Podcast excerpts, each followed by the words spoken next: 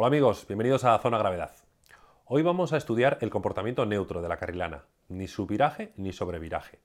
El comportamiento neutro se produce cuando las cuatro ruedas tienen el mismo ángulo de deriva, es decir, nos derrapa igual de adelante que de atrás, se nos va antes, no se nos va antes ninguno de los dos ejes.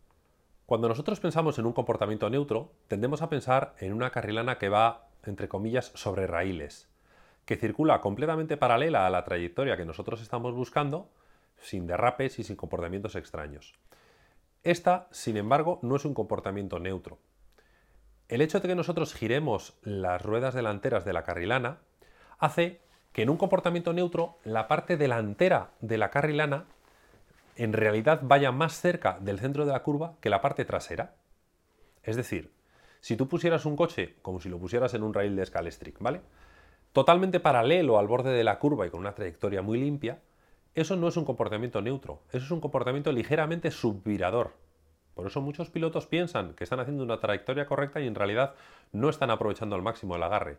Están con un comportamiento ligeramente subvirador.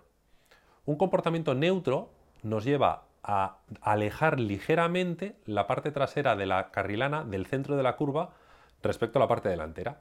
Es decir, parece como si fuésemos derrapando un poco con las ruedas traseras. Parece que el culo de la carrilana fuese un poquito tendiendo hacia afuera.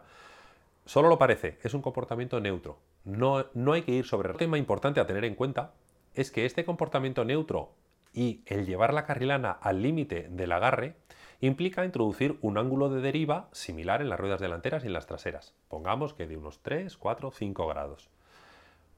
Esta fuerza lateral de los neumáticos es máxima cuando hay un ligerísimo coeficiente de deslizamiento. Es decir, las ruedas no giran simplemente rodando, sino que tienen, además de la rodadura, digamos, a lo largo de la trayectoria, un ligero deslizamiento lateral. No quiere decir que vayamos derrapando como locos, ¿vale?